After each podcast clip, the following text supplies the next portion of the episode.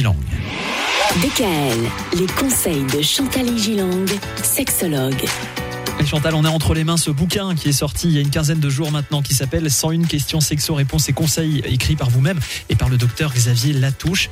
On va s'intéresser à ce qui s'y trouve dans ce livre, notamment l'une des premières questions du livre qui est à quoi ça sert un sexologue?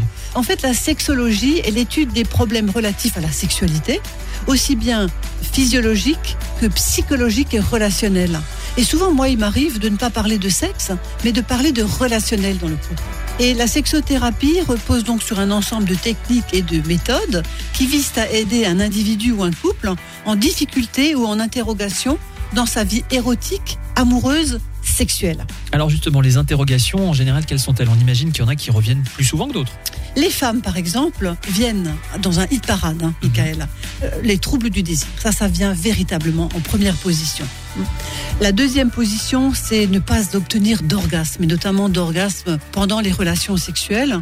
Et ensuite, on a les douleurs, donc on appelle dyspareunie, le vaginisme également. Et certaines personnes viennent pour euh, la préménopause, la ménopause, tout le vieillissement de cet aspect sexuel qui les interroge dans des questions de couple et des questions individuelles aussi. D'accord.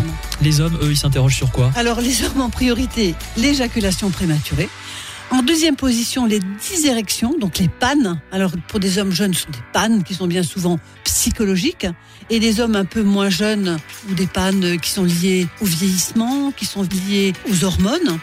Également, j'ai des messieurs qui viennent pour l'hypersexualité. Alors ça ne leur pose pas un problème à eux, mais ça pose un problème à la partenaire. Les hommes également ont des troubles du désir. hein. Ah oui. Par exemple, sur 100 personnes ayant des troubles du désir, 10 à 20% sont des hommes. Ah oui, quand même. Ouais. Et ça a augmenté. Alors il y a les couples aussi. Il y a les couples aussi, mésentente ou inexpérience sexuelle de l'un ou de l'autre. Mhm. Les maladies conjugales, c'est-à-dire euh, les conflits, les, les disputes, etc. Les familles recomposées avec euh, tout un tas de problématiques. L'infidélité et la jalousie.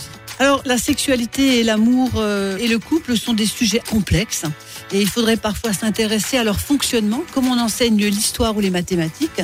Et on devrait s'intéresser pas uniquement à comment on se reproduit, Ouais. mais à tous ces mécanismes-là, ce qui éviterait de nombreux problèmes dans la vie des couples à venir.